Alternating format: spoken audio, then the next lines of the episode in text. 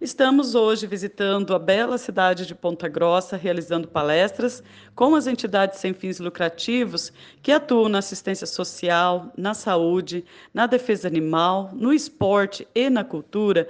E é, estamos atualizando as novas funcionalidades para essas organizações sociais que serão implantadas a partir do mês que vem. Então, na oportunidade, estamos convidando estas entidades para comparecerem agora às 10 da manhã na Associação Comercial aqui de Ponta Grossa, para se atualizarem sobre o programa Nota Paraná.